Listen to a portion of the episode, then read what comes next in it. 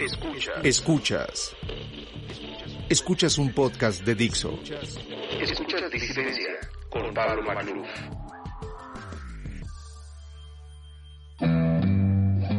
Ser parte de la sociedad no significa pensar como las mayorías.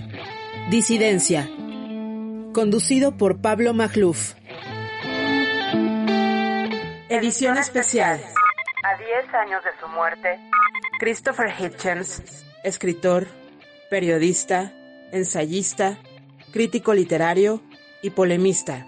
Invitados especiales, Ángel Jaramillo y Oscar Gastelum.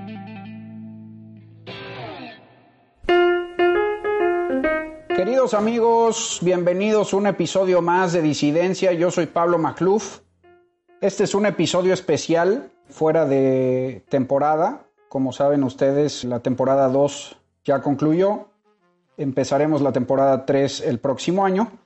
Pero en esta ocasión, a propósito de los 10 años de la muerte de Christopher Hitchens, les ofrezco un especial de vacaciones decembrinas a este magnífico periodista, polemista, ensayista, escritor, que murió este diciembre hace 10 años, uno de mis grandes referentes, no solo por lo que dijo y escribió, sino sobre todo por el cómo, sin perífrasis ni circunloquios, con toda esa mordacidad y causticidad que tanto le faltan a la prensa mexicana.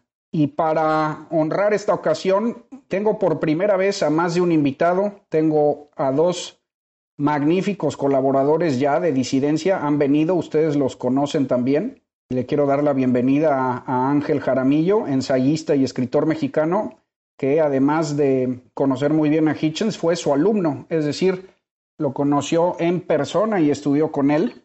Y a Oscar Gastelum, ustedes ya lo conocen también, ha venido varias veces a disidencia y es un eh, articulista mexicano radicado en París, también un muy ávido lector de Hitchens.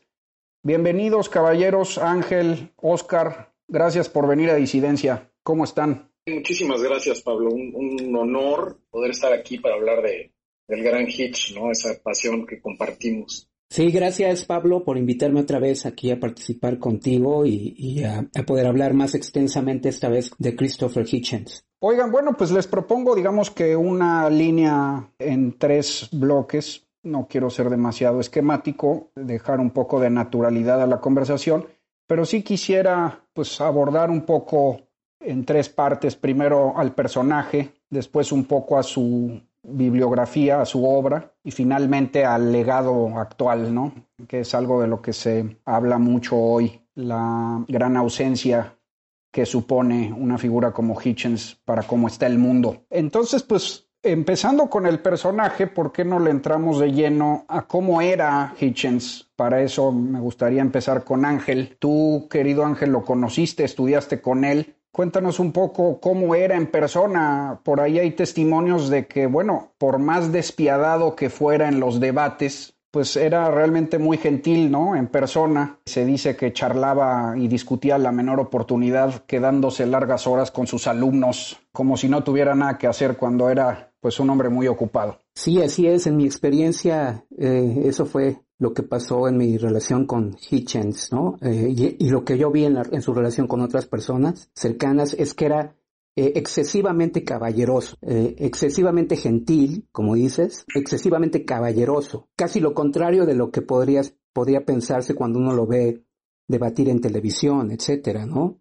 Yo lo conocí, de hecho, primero lo conocí en la televisión, cuando yo vivía en Nueva York, estaba yo estudiando en la New School for Social Research, donde él daba clase entonces yo primero, antes de conocerlo en persona, lo vi en televisión en Nueva York y pues como a todo mundo yo creo que nos impactó mucho porque era alguien muy diferente a todos los demás que participaban en los programas de televisión eh, discutiendo asuntos políticos, ¿no? Tenía esta voz de varito, ¿no? Que hacía citas en latín y que hablaba de Shakespeare para insultar a Bill Clinton. Luego ya meditando un poco en los insultos del Hitch me, me, me percaté de algo extraordinario que era que su insulto también era un argumento. No siempre pasa eso, que tú insultas a alguien y a la vez estás haciendo un argumento en favor de una causa o en favor de una opinión, etcétera, ¿no? Sí, yo lo conocí ahí, tomé un curso con él que se llamaba Writers in the Public Sphere, eh, escritores en la esfera pública, y que pues hablaba mucho de, los grandes escritores para Hitchens, desde George Orwell hasta Toussaint Louverture, el gran escritor de The Black Jacobins, que yo me acuerdo que ahí comenzó más o menos la amistad que yo tuve con Hitchens porque yo le envié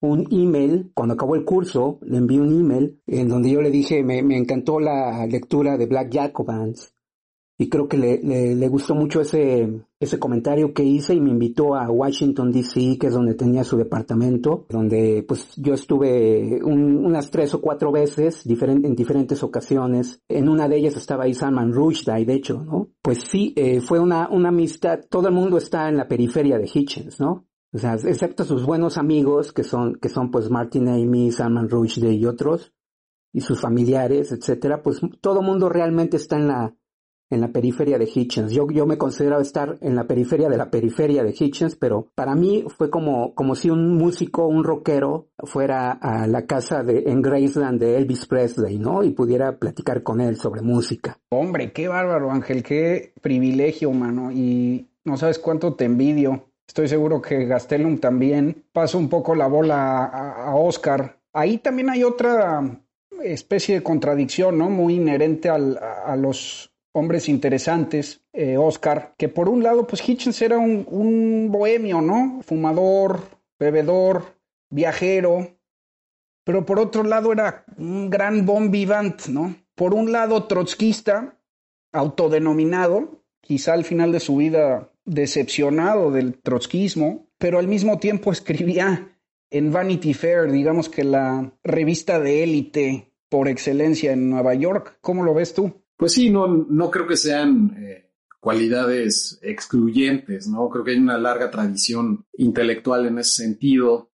Eh, eh, no sé si recuerdas ese ensayo que publicó Tom Wolfe en los 60 de los bohemios o de la izquierda caviar, ¿no? De, neoyorquina, las cenas en casa de Leonard Bernstein, gente tremendamente acaudalada que sin embargo pues era muy, muy, muy de izquierda. Y yo no creo que haya mm, nada eh, negativo en, en, esto, ¿no? O sea, de hecho, pues habla bien de alguien que puede ir ideológicamente en contra de sus propios intereses, ¿no? Y es algo que además pasa también del lado de la derecha, también hay que decirlo, cuando nos preguntamos por qué los rednecks votan por Trump si van en contra de sus intereses económicos, es una cuestión más cultural, ideológica, de valores.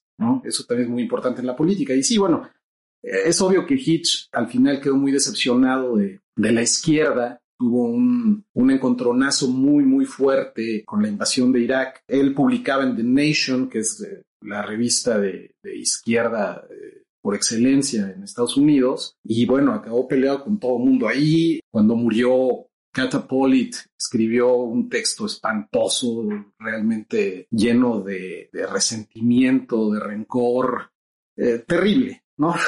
Lo acusaban precisamente de ser incongruente y, y, aunque yo nunca estuve de acuerdo con la guerra de Irak y fue el, ese punto de, en el que siempre choqué con él como su lector. Sin embargo, yo, yo entiendo perfectamente bien su postura y, yo no lo vi como una incongruencia. estamos hablando del hombre que defendió a Salman Rushdie de, la fatua del Ayatollah eh, a finales de los 80, ¿no? Y es, un, es una persona además que tenía una gran relación con los kurdos, ¿no? él denunció el, genocidio kurdo que ejecutó Saddam Hussein. Entonces todo apuntaba perfectamente a que Hitchens aprobara una guerra en contra de ese tirano y en contra de, del islamismo, ¿no? Como ideología. Nunca renunció a, su izquierdismo, pero definitivamente tuvo choques muy fuertes con la, izquierda británica, con la izquierda global y con la izquierda norteamericana por la cuestión de Irak. Sí, sí. Oye, querido Ángel, aprovechando un poco este punto que pone sobre la mesa Oscar, seguimos en el personaje, ¿no? Yo tengo la impresión de que este error que menciona Oscar, porque se equivocó, ¿no? Ampliamente sobre la invasión a Irak. Quizá, como dice Oscar, por buenas razones o las razones correctas, pero fue al final una terrible equivocación. Y además digamos que exaltada un poco porque no había apoyado a la primera invasión de Bush padre, ¿no? Que tal vez estaba más justificada que la segunda. Pero siguiendo la línea del personaje, yo sí tengo la impresión de que eso le aceleró cierta decadencia a Hitchens, ¿no? Ya al final, yo no sé si se repuso, si realmente logró darle la vuelta de tuerca a esta aventura de la gente con la que se asoció, de los neocons, ¿no? De los cercanos a Bush, incluso bajo advertencias de sus amigos como Rushdie. Y ya al final, pues sí, un descenso al alcoholismo. Era un magnífico bebedor, pero ya en sus últimas intervenciones en debates, pues uno lo puede ver bastante descolocado, ¿no? No sé en persona, tú que tuviste una relación con él, ¿cómo crees que digirió esta equivocación, ¿no? habría que hablar de, digamos, en este periodo de Hitchens, de cuatro etapas, ¿no? Digamos, esa que dices tú de la primera guerra en Irak, cuando él todavía pertenecía, digamos, a, esta izquierda de The Nation, ¿no? Eh, a, cierta izquierda antiimperialista, antinorteamericana. Él nunca fue realmente antinorteamericano, ¿no? Pero, digamos, al asociarse con la izquierda estadounidense, que en sí mismo creen, como Chomsky, que Estados Unidos es el principal problema en el mundo, ¿no? Incluso él fue amigo de Chomsky, luego se peleó con Chomsky, ¿no? Pero digamos, esa sería la primera etapa, ¿no? Y luego hay un cambio con la, con la guerra en la ex Yugoslavia. Yo creo que la, más que la, la segunda guerra de Irak, la del 2003, más bien habría que hablar de un momento de transformación en Hitchens en la guerra de ex, ex Yugoslavia, que luego también fue en Kosovo, en donde él se dio cuenta que Estados Unidos, y, más bien empezó a eh, hacer una apología de Estados Unidos como una potencia, digamos, buena para el mundo, ¿no? Ese punto yo creo que nadie, poca gente lo, lo eh, en mis lecturas, poca gente hace énfasis en eso, pero creo que el gran cambio de Hitchens políticamente ocurre en la guerra de la ex Yugoslavia en 1998-99, ¿no? Por eso también critica mucho a los Clinton, ¿no? Porque los Clinton no se movieron rápidamente para apoyar a, las fuerzas democráticas, ¿no? En contra de, de Milosevic, ¿no? Y luego viene una tercera etapa que es la, la que tú comentas, que es la guerra de Irak de 2003, y que yo creo que precisamente esta guerra de Irak en 2003 estaba, la posición de Hitchens estaba muy cercana a su posición en la, en la guerra de la ex Yugoslavia, ¿no? Entonces él aplicó, creo que yo, él aplicó un poco lo que aprendió en, en la guerra de la ex Yugoslavia a su análisis de lo que estaba pasando en Irak. Y bueno, la, cuestión de si estuvo muy equivocado o no muy equivocado, bueno, sí, hasta cierto punto históricamente podríamos decir que sí estuvo equivocado, pero por otro lado, pues la historia no ha terminado, ¿no? Y, y no sé, a lo mejor en 20 años eh, volvemos otra vez a analizar la guerra de Irak y quizás veríamos que tuvo razón, ¿no? Ese es mi punto de vista, ¿no? Y ya al final, al final del, del eh, cuando tú hablas de la, última parte de la vida de Hitchens, yo creo que más bien ocurrió lo contrario, ¿no? Porque recordemos que la última etapa de la, de la vida de Hitchens estuvo dedicada a la crítica a la religión. Publica su libro God is Not Great y tiene estos grandes debates que son como una especie de fiesta de la retórica, ¿no? Sobre todo en el sur de Estados Unidos, porque a él le gustaba ir a donde estaban estos cristianos puritanos, ¿no? Y, debatir en su propio terreno. Entonces yo creo que más bien al final incluso él estaba todavía más, más encantado con lo que estaba haciendo, que era la gran crítica. Él decía que todo, todo le había preparado para esa gran crítica a la religión que realizó al final de su vida, ¿no? Me gustaría regresar un poco a ese punto ya cuando entremos a, a su obra. Qué importante punto pone sobre la mesa Ángel no, no lo había tenido presente, pero sí ese punto de inflexión, partir de la guerra de Yugoslavia, ciertamente fue muy importante y no había visto yo la segunda intervención de Irak en esa luz. Aprovechando un poco eso, Oscar, también siguiendo un poco en el personaje, Hitchens es una figura marcadamente británica, ¿no? Seguimos aquí un poco en las paradojas, quizá. No quiero decir que haya una contradicción, pero es una figura marcadamente británica, sin embargo exiliado en Washington, en Estados Unidos, en sus últimos 30 años o veintitantos. Tú que estás en Europa, por ejemplo, quiero preguntarte, ¿cómo se ve a Hitchens en Europa? ¿Cómo se ve? También tienes una profunda relación con Reino Unido. ¿Cómo se ve a Hitchens en Reino Unido hoy y o en ese momento y cómo veía Hitchens a su lugar natal? Yo creo que Hitchens, y, y, en este sentido, no creo que haya habido un cambio con la guerra de los Balcanes, porque Hitchens siempre amó profundamente a Estados Unidos. O sea, nunca fue un izquierdista antiamericano, a pesar de que efectivamente se relacionaba con este tipo de personajes y publicaciones. Otro ejemplo de, uno de sus grandes maestros fue Gore Vidal, que incluso alguna vez Gore Vidal dijo que Hitchens era su, su, su heredero y terminaron también peleadísimos. Hitchens escribió, creo que uno de sus peores textos en Vanity Fair, Vidal loco, contra Gore Vidal. Pero, eh, repito, Hitchens se va a Estados Unidos deslumbrado por Estados Unidos. Lo cuenta en su, en su autobiografía, que el primer viaje que hizo a Estados Unidos lo, deslumbró, desde las muchachas norteamericanas, desde las sonrisas perfectas, que dice que, pues no estaba acostumbrado a ver ese tipo de sonrisas en la isla, ¿no? Etcétera, etcétera. Todo, todo en Estados Unidos le, le encantaba y le fascinaba. Y entonces nunca tuvo ese antiamericanismo. Ahora, creo que también él sentía que la isla le quedaba pequeña sentía que quizá eh, eh, las discusiones políticas en la isla eran pues muy eh, provincianas prácticamente, ¿no? Él quería estar en el centro del universo y el centro del universo pues era Estados Unidos, sin duda alguna. Ahora, jamás en la vida yo lo oí hablar mal de, Reino Unido, de Gran Bretaña, ni muchísimo menos. De hecho, uno de los momentos más conmovedores que dejó durante sus últimos meses de vida. Fue una entrevista que le hizo eh, Charlie Rose, ahora defenestrado por, por.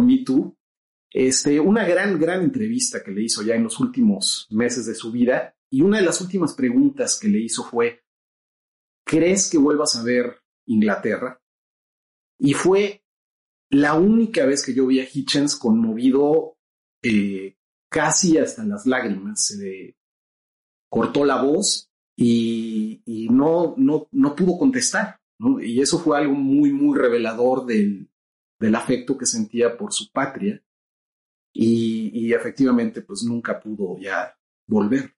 Tenía un cierto recelo, ¿no, Oscar, contra la inmovilidad de clase, las, digamos que, las clases rígidas en Inglaterra, un poco las castas, sobre todo alrededor del mundo editorial, donde es muy difícil hacerse un nombre propio y admiraba mucho esa cualidad de Estados Unidos, del ascenso, de, la posibilidad de, de, hacer una carrera propia de la nada, ¿no? Sí, sin duda, sin duda esa, esa cualidad, eh, esa movilidad social que ya no existe, por cierto. En, estadísticas recientes eh, se demuestra que Europa y la, el propio Reino Unido están por arriba de Estados Unidos ya en movilidad social. Pero sí, efectivamente, este, a pesar de que, bueno, yo, creo que Hitchens jamás tuvo ningún problema para, para explotar con una gran estrella en, en, Reino Unido, ¿no? En Inglaterra. Este, desde el momento en que salió de Oxford, incluso estando en Oxford ya era una superestrella, un, gran este, pugilista intelectual, e inmediatamente se integró al New Statesman, que es la gran revista de izquierda inglesa, eh, etcétera. Entonces yo, no creo que haya tenido ningún problema y de hecho pues eso lo catapultó a Estados Unidos. Sin esa carrera que, que hizo en, en, Inglaterra no hubiera podido eh, saltar, dar el salto a Estados Unidos. Pasemos un poco entonces a su obra, ¿no? Eh, Ángel, aprovecho un poco esa referencia que hacías a su penúltimo periodo, el periodo como antiteísta, porque no le gustaba usar la palabra ateo, para preguntarte, este, ¿tú qué consideras, eh, digamos, la más alta cumbre de la obra de Hitchens, lo mejor y lo peor? Yo, por ejemplo, difiero un poco de ti. Para mí, sus grandes dotes eran como crítico literario, ¿no? Y a mí me parece que justamente como ateo no ofreció mucho, porque creo que no dijo nada nuevo en, en el fondo. Me parece que había ya ahí cierta redundancia aunque repito, como dije en mi, en mi presentación, en la introducción al programa, pues desde luego que siempre en Hitchens se apreciaban más las formas que, que el contenido a veces, ¿no? Sí, eh, hasta cierto punto tienes razón. Creo que Martin Amis es el que dice que, que Hitchens era un genio como, como polemista verbal en una mesa redonda, etcétera, y, pero que sus escritos, a, pesar de que fue mejorando poco a poco, y en parte esa mejora que tuvo en sus escritos se deben, yo creo, a su amistad con Martin Amis, ¿no?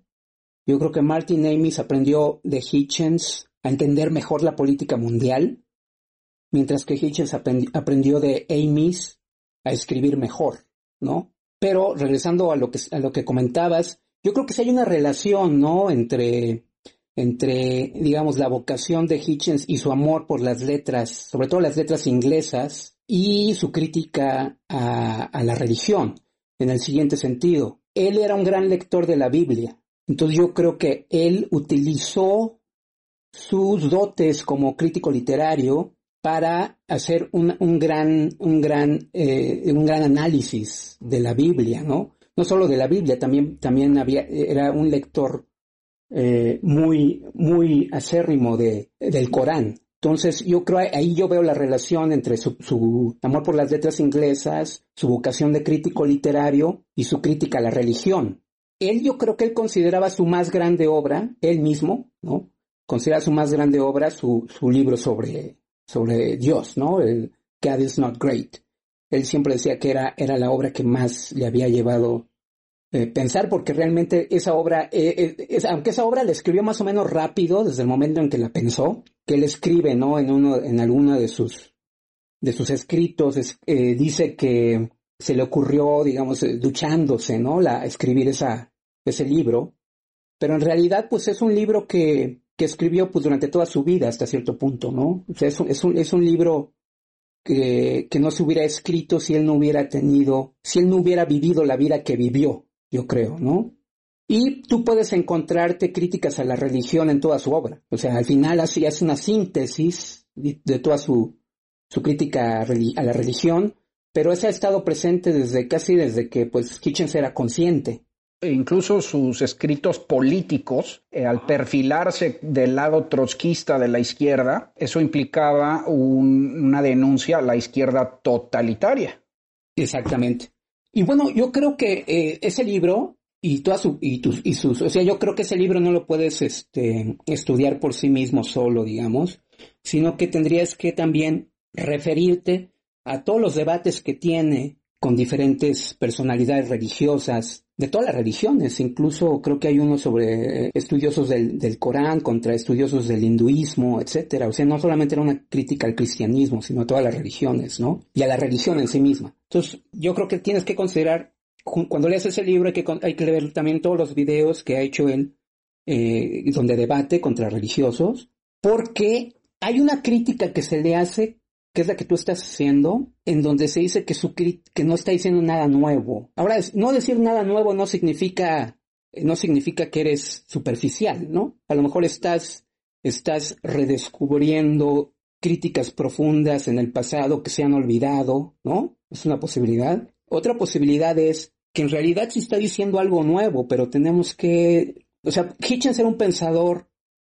profundo desde mi punto de vista. Yo, por ejemplo, te voy a dar un, ejemplo. De hecho, creo que es el último email que yo tuve con él sobre Maimónides, ¿no? Eh, porque yo, yo, por ejemplo, eh, mi tesis doctoral es sobre Leo Strauss.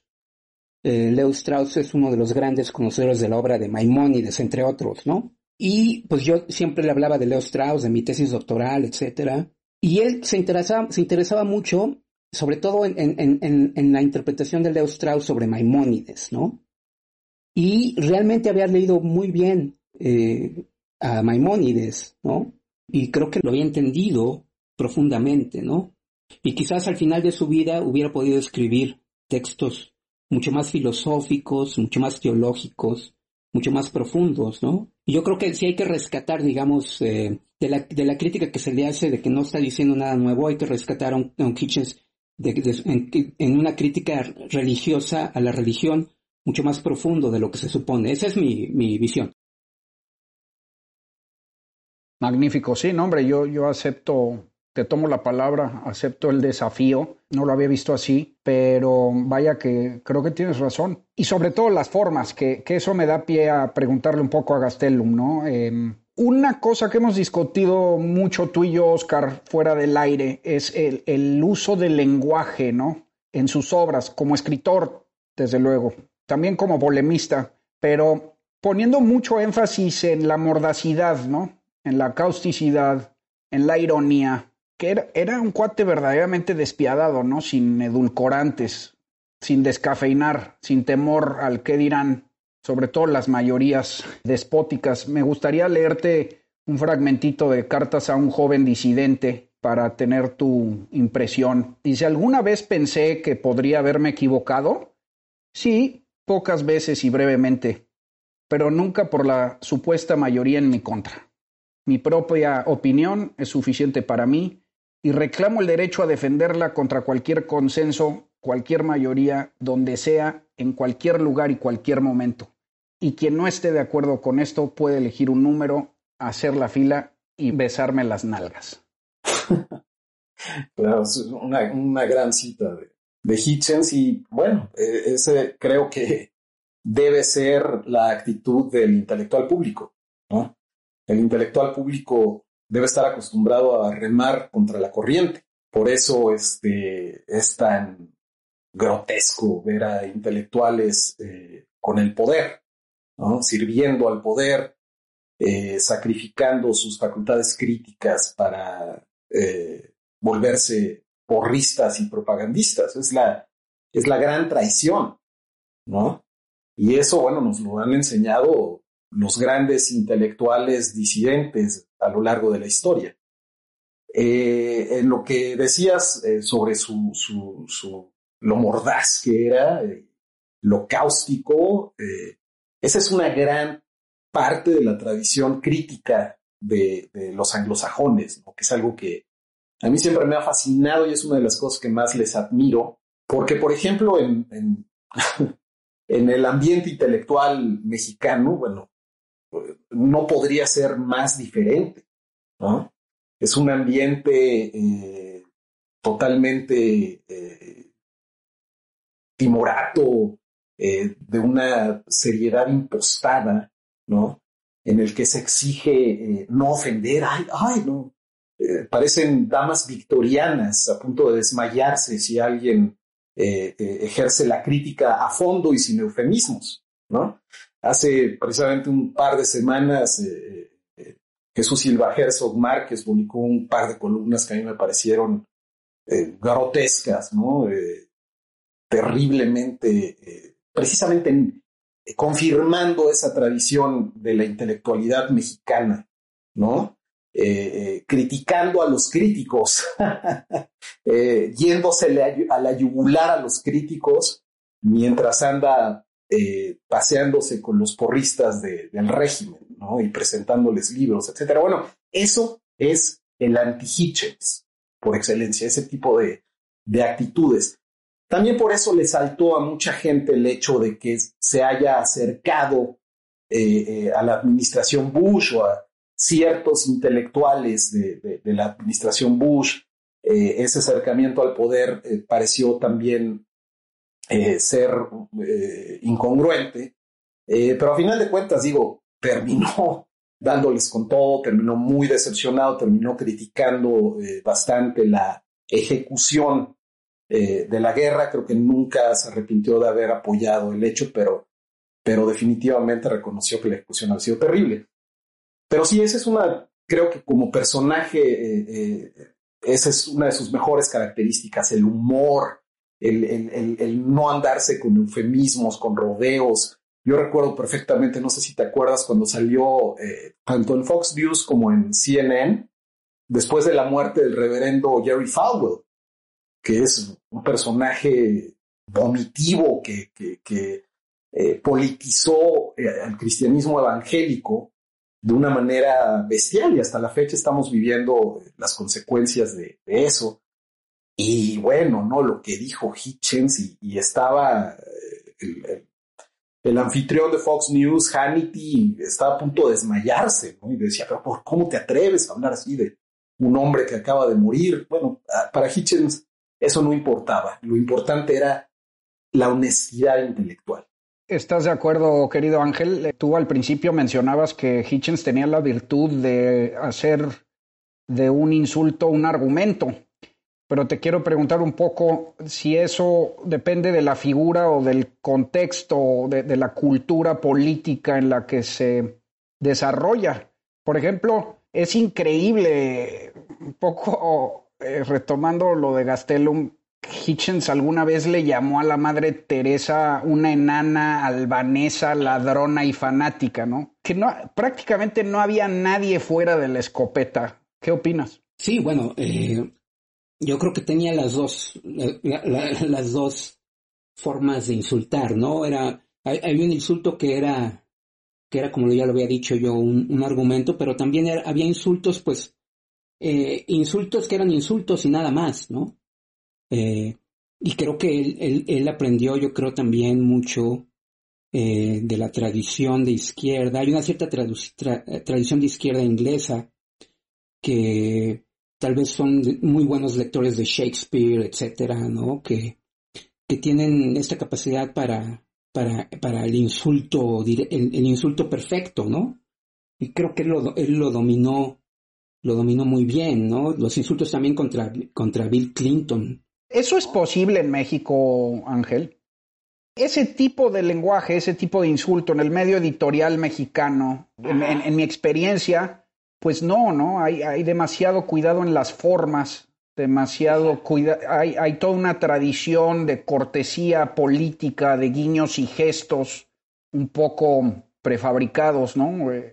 Esta, esta máscara mexicana, esta hipocresía. Y pues la, la pregunta es si eso es posible una figura como Hitchens en México, por un lado, y otro, empezar a desarrollar ese ambiente. Sí, como yo, yo estoy de acuerdo contigo sobre la cultura, la cultura mexicana, la cultura política, la cultura de debate, de discusión en México, que es la del, la del el gesticulador, ¿no? De Hugo Usigli, ¿no?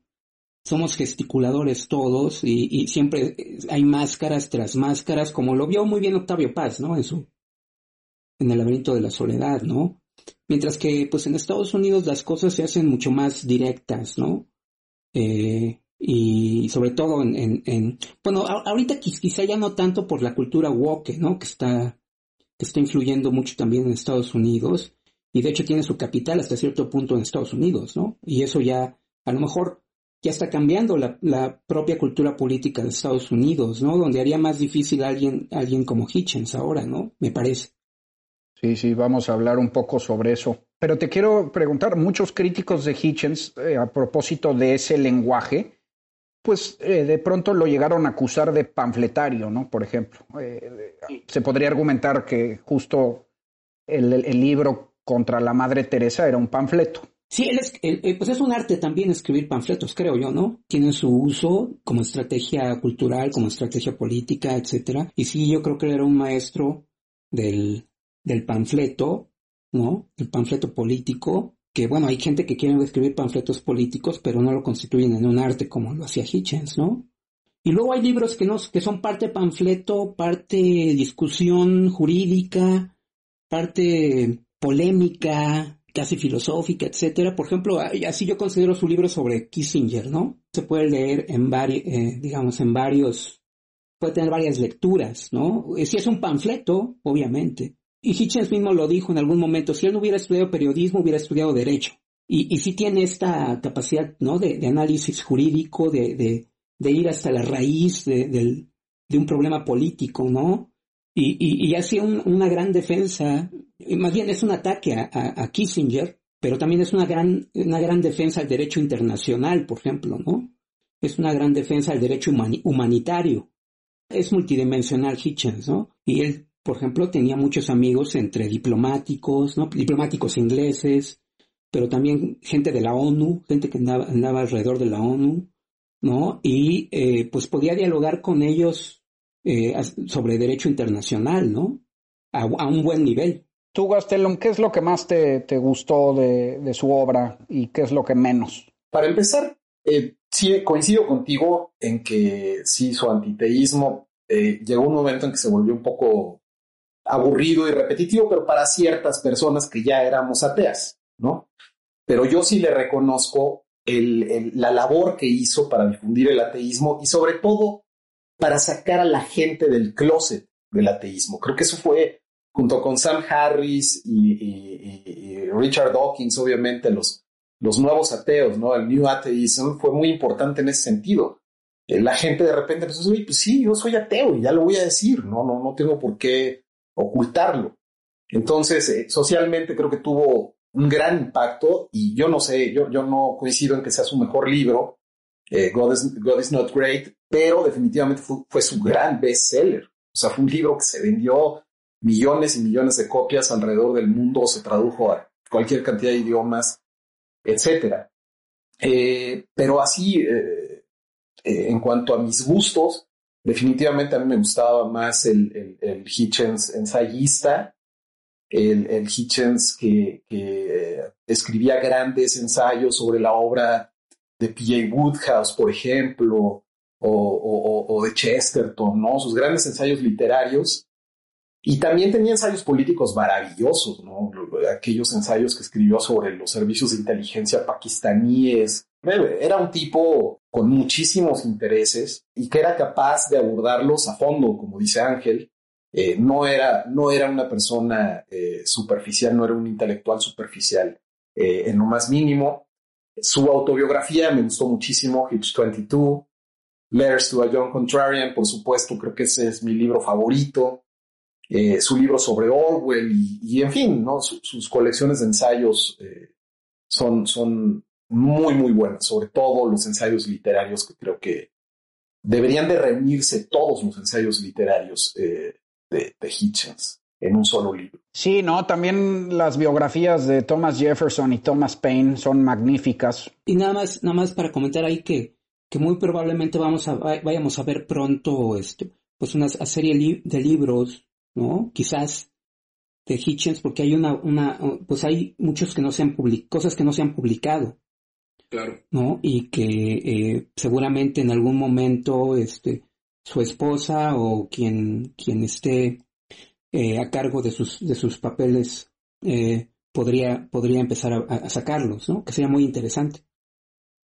Otra cosa que, perdón, nada más, este, eh, su libro, su último libro sobre los ensayos desde la agonía, ya viendo la muerte de, frente, también son extraordinarios. Creo que eso, esos momentos y esos textos que nos mandó precisamente ya desde la frontera con la muerte, son los que demostraron el, peso, de, los que confirmaron más bien el, tamaño intelectual que era Hitchens y que muchas veces se escondía detrás del showman, ¿no? De, ese personaje que, que, le pintó dedo al público, por ejemplo, en el programa de, Bill Maher, no sé si se acuerdan de eso, ¿no? Una vez que lo abuchearon y volteó y les pintó dedo. Bueno, eh, creo que esos últimos ensayos revelan o confirman la, la magnitud intelectual que, perdimos, ¿no? Un tipo capaz de reflexionar sobre los temas más profundos de una manera eh, extraordinariamente eh, eh, efectiva y profunda. Oye, eso justo me da pie a entrarle de lleno al, último bloque sobre qué significa su legado para la actualidad, ¿no? Se ha dicho mucho recientemente, ¿no? Desde George Packer hasta sus amigos hoy, que, que su ausencia en el mundo es más pronunciada hoy en medio de la ola demagógica global y el asalto oscurantista contra Occidente, ¿no? Que, que acaso habría sido más provechoso tenerlo ahora que en sus propios tiempos. Yo te quisiera preguntar, Ángel, por ejemplo, ¿cómo hubiera resuelto Hitchens este enfrentamiento entre Clinton y Trump, ¿no? Porque por un lado, pues aborrecía a Hillary, eh, también a Bill, a toda la familia Clinton, tiene un libro sobre las triangulaciones de Clinton, eh, lo pintaba como un mentiroso serial y violador y un manipulador eh, de pies a cabeza, ¿no? Pero pues no, no se enfrentó propiamente a Trump, murió antes, suficiente con eso para imaginar qué hubiera pasado, que cómo hubiera resuelto, por ejemplo, una elección del 2016. ¿Cómo la ves tú? Sí, de hecho, un, un, amigo mío que también estudió, estudió con Hitchens, un venezolano, me envió un, un video hace, hace, hace, algún tiempo donde Hitchens, eh, en contra de, de su, de, de, lo que solía decir, eh, habla bien de Hillary, ¿no? Y de hecho dice que, en determinado momento votaría por ella, ¿no? Entonces, yo creo que eso pues, hubiera sido muy claro en el, en el 2016, ¿no? Me parece a mí clarísimo que eh, en el 2016 él hubiera llamado al voto por Hillary Clinton, ¿no? A pesar de que, como sabemos muy bien, pues eh, utilizó todos los epítetos que se pueden utilizar contra alguien como Hillary, ¿no? Aún así, eh, hubiera visto muy claramente, en eso también Martin Amis está de acuerdo, por ejemplo, ¿no? él hubiera, hubiera visto inmediatamente el peligro que representaba Trump, ¿no? hubiera sido de los primeros, y, más que de los primeros, de los más eficientes y eficaces críticos de Trump y del trumpismo en general, ¿no? Hubiera sido una pesadilla, hubiera sido una pesadilla para Trump, hubiera sido una pesadilla para los trumpistas, ¿no? Con todas sus capacidades ya en los sesentas, en su, en su década de los sesentas, ya con toda la sabiduría, ¿no? Con, los, ya habiendo atacado a Dios, ¿no? hubiera sido una pesadilla para ellos, ¿no? Y hubiera sido espectacular haberlo visto defendiendo la democracia norteamericana, ¿no?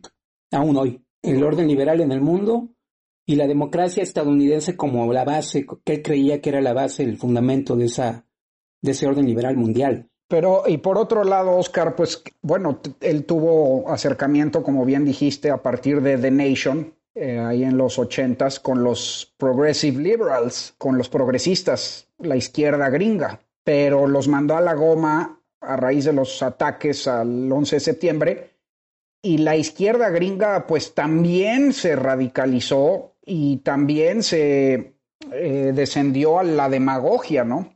Ahí aparece el movimiento woke que mm, hemos analizado también tú y yo previamente entonces la pregunta es cómo hubiera conciliado, digamos, este, e, esta posición entre, por un lado, la demagogia trompista eh, y la demagogia wokista. Era difícil ver a Hitchens en un centro.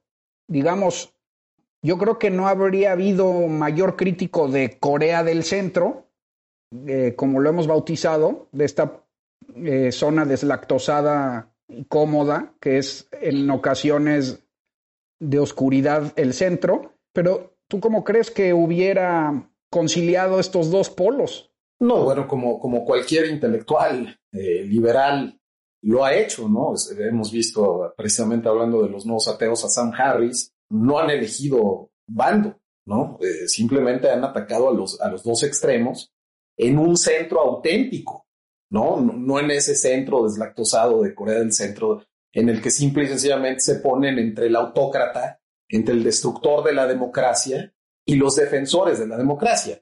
En este caso, eh, es un centro auténtico, ¿no? Es, es, el centro democrático donde viven tanto los, el centro derecha como el centro izquierda, Es lo que le da vida a una democracia. Ahí hubiera estado Hitchens. Sin duda alguna, yo coincido totalmente con Ángel y me parece una calumnia eh, lo que varios intelectuales insinúan de que Hitchens, quién sabe qué hubiera hecho porque era, era impredecible. No, repito, Hitchens no era impredecible. Todo lo que hacía, incluso las actitudes más polémicas que tomaba, se alineaban perfectamente con sus valores y con sus principios. Y apoyar a Trump hubiera sido impensable eh, para, para Hitchens sin duda alguna, repito, eh, seguro hubieran tratado de cancelarlo, ¿no? la secta woke, porque además Hitchens, pues era un tipo con un sentido del humor, eh, eh, como dijimos hace rato, muy mordaz. Yo recuerdo un texto que publicó en Vanity Fair que decía que las mujeres no tenían sentido del humor. Imagínate publicar ese texto ahorita, ¿no? Hubiera sido imposible. Este, pero sin duda alguna hubiera seguido publicando ese tipo de, pues, de provocaciones. Sí, el texto se llama ¿Por qué las mujeres no son chistosas? ¿no? Why women aren't funny. Vanity Fair ya se dio absolutamente a la, a la turba woke, ¿no? A partir sobre todo de de Graydon Carter, que se fue, su gran editor de toda la vida. ¿Qué hubiera pasado, imagínate, en un caso de censura así con Hitchens? Eh, se hubiera tenido que ir a los confines, ¿no? Un poco a la, no, no quiero decir a la dark web, pero pues es que ya no podría estar en el mainstream. No, seguro ya tendría su Substack y seguro tendría millones de lectores en Substack. Sería parte de, del fenómeno Substack, no lo dudes. Y, no sé, eh, eh, por ejemplo, yo estoy viendo ya una recuperación, estoy viendo un pushback en contra de, del wokismo muy fuerte. Eh, el New York Times ha estado publicando textos críticos contra el wokismo que hace un par de años hubieran sido impensables.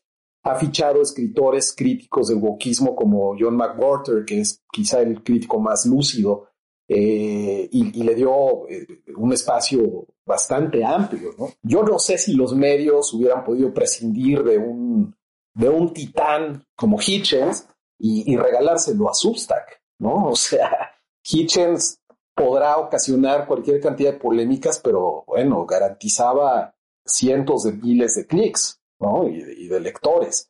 Yo no dudo en lo más mínimo que lo hubieran tratado de cancelar, pero creo que era alguien tan grande que ya era incancelable. E, e, es un poco como Dave Chappelle o como Ricky Gervais, que ya son colosos eh, intocables, ¿no? Que por más que se les vayan a la yugular, no, no pueden con ellos. También, Ángela, hay ahí un punto de conexión entre el wokismo y la religión, ¿no? Que hubiera sido perfecto para Hitchens. Es obvio, no, no te voy a preguntar si lo hubiera denominado un movimiento religioso.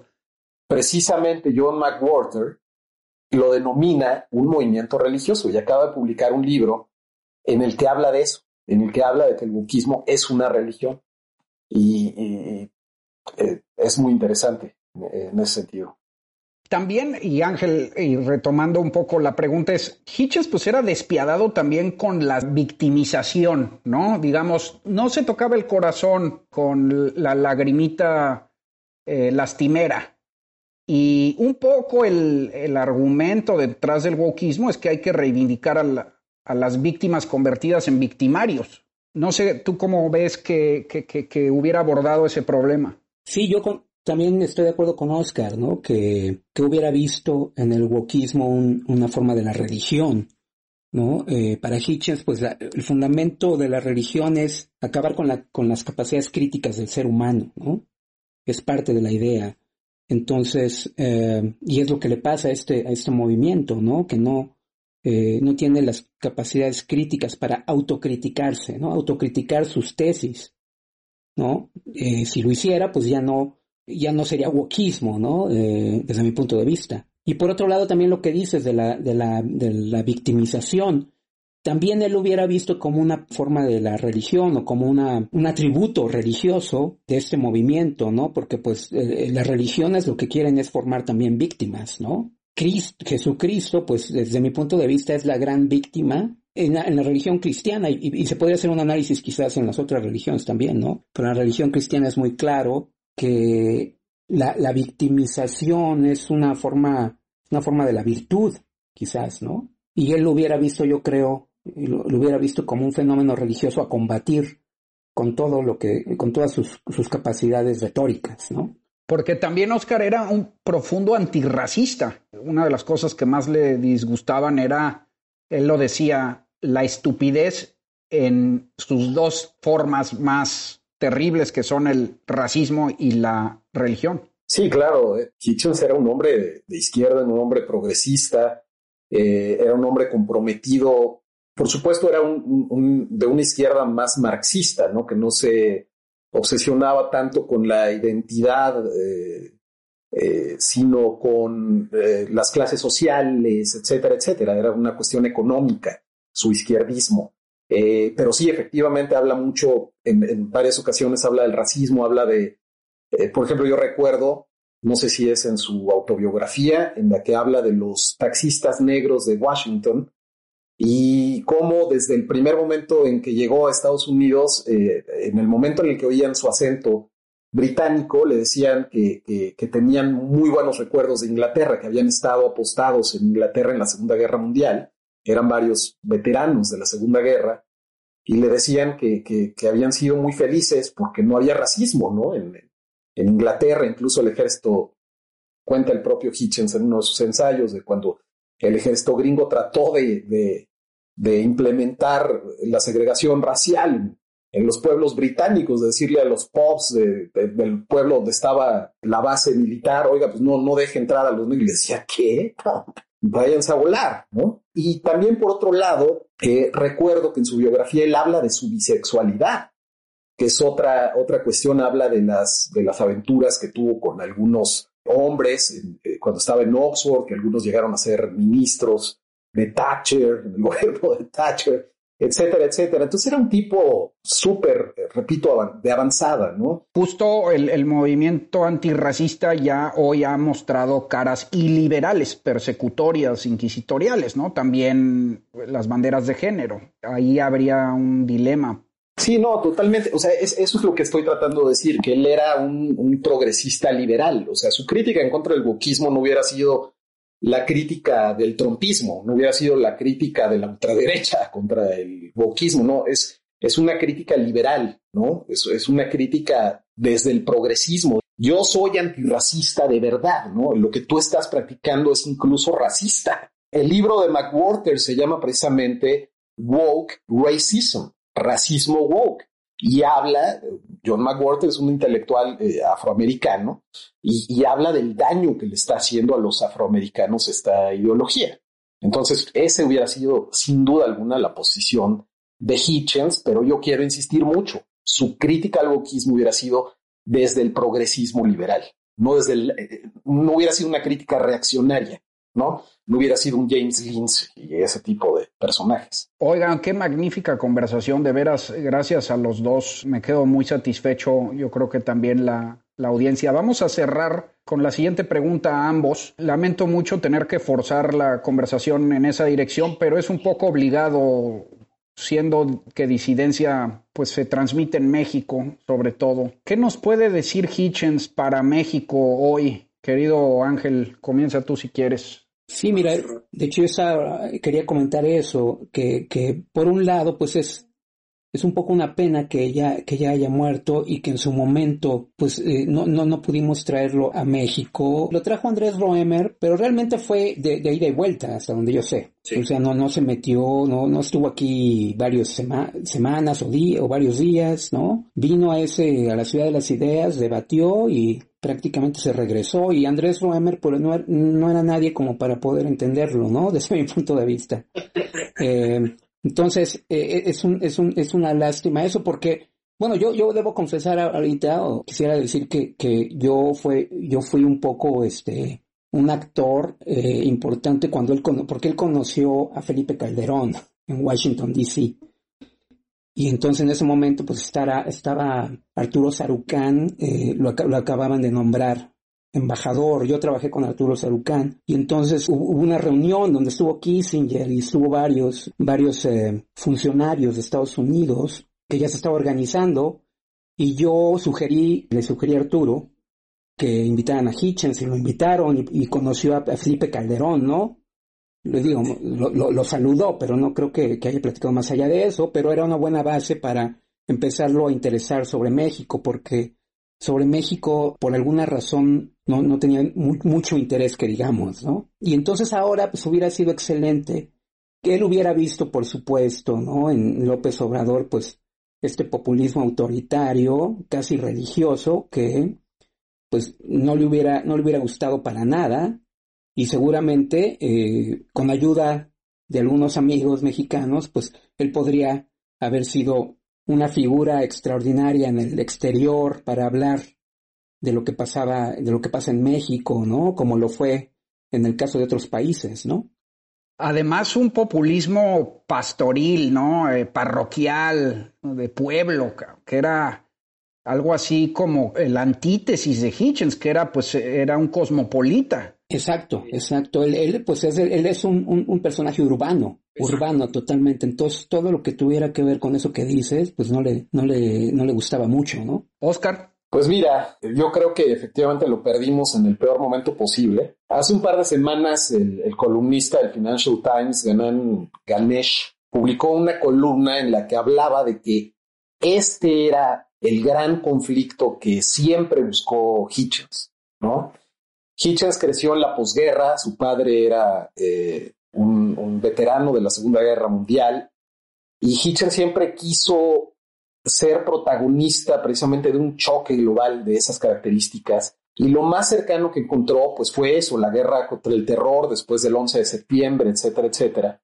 Pero definitivamente el, momento que está atravesando el mundo en estos momentos con el populismo autoritario, con el neofascismo que amenaza con acabar con la democracia, con el mundo moderno, creo que ese era el, gran momento ¿no? Eh, que Hitchens siempre buscó y, y hubiera sido una voz súper, súper importante. ¿Qué le puede decir Hitchens a México? Lo que dije hace rato, precisamente el, el abrazar la crítica, la crítica con toda su mordacidad, con humor, con ironía, con sarcasmo. Nuestra tradición intelectual, como decía Octavio Paz, es la de la contrarreforma, toda nuestra tradición política, intelectual, o sea, un tipo como López Obrador, un demagogo bananero autoritario, encuentra en México un terreno terriblemente fértil. Y no solamente por el pueblo, que le aguanta todo y que, sí, es capaz de, de, de seguir dándole una popularidad arriba del 60% después de los crímenes que ha cometido. También las élites tienen muchísima responsabilidad. Las élites intelectuales que son incapaces de abordar una aberración de la manera correcta, sino que la normalizan. Tratan a un tipo como Obrador como si fuera un presidente común y corriente, como si fuera otro Calderón, otro Peña Nieto, otro Fox, ¿no? Que a pesar de todos sus defectos, de sus mediocridades, de sus ineptitudes, de sus corruptelas, de lo que quieras, no eran una amenaza directa en contra del sistema democrático como lo es López Obrador. Entonces, si alguien me, dijera, tienes un deseo que se te puede cumplir, se me pareciera un genio, ¿no? sobre México. ¿Qué, ¿Qué desearías? Desearía eso, que cambiara esa actitud, que cambiara esa cultura intelectual tan timorata, tan hipócrita. Alguna vez te dije que este era un, que México era un país de mustios, ¿no? Y entonces ese tipo de gente son las, son oxígeno puro para un demagogo como López Obrador. Magnífico, caballeros. Muchísimas gracias, eh, Ángel Jaramillo, Oscar Gastelum. De veras, creo que fue uno de los mejores episodios que, que he grabado. Creo que la audiencia estará de acuerdo con, conmigo y con ustedes. Gracias por haber venido a Disidencia. Gracias, Pablo. Muchas gracias. Oscar. Sí, no, muchísimas gracias, querido Pablo. Este, un honor y el tema magnífico y un gusto estar también con Ángel. Muchas gracias. Me voy con una frase de Cartas a un joven disidente, eh, un poco a propósito de estos tiempos en México. Eh, abro cita, abro comillas, dice, sospecha de todos aquellos que emplean el término nosotros sin tu permiso. Esta es una forma de reclutamiento subrepticio diseñada para sugerir que nosotros estamos todos de acuerdo en nuestros intereses e identidad. Los autoritarios populistas intentan pasarlo por alto. También lo hacen algunos críticos literarios. Siempre pregunta quién es este nosotros. La mayoría de las veces es un intento de pasar de contrabando el tribalismo a través de las costumbres aduaneras. Bueno, queridos amigos, ahí lo tienen. Episodio especial a propósito de la muerte del gran Christopher Hitchens. Yo soy Pablo Magluf y esto fue Disidencia. Hasta la próxima.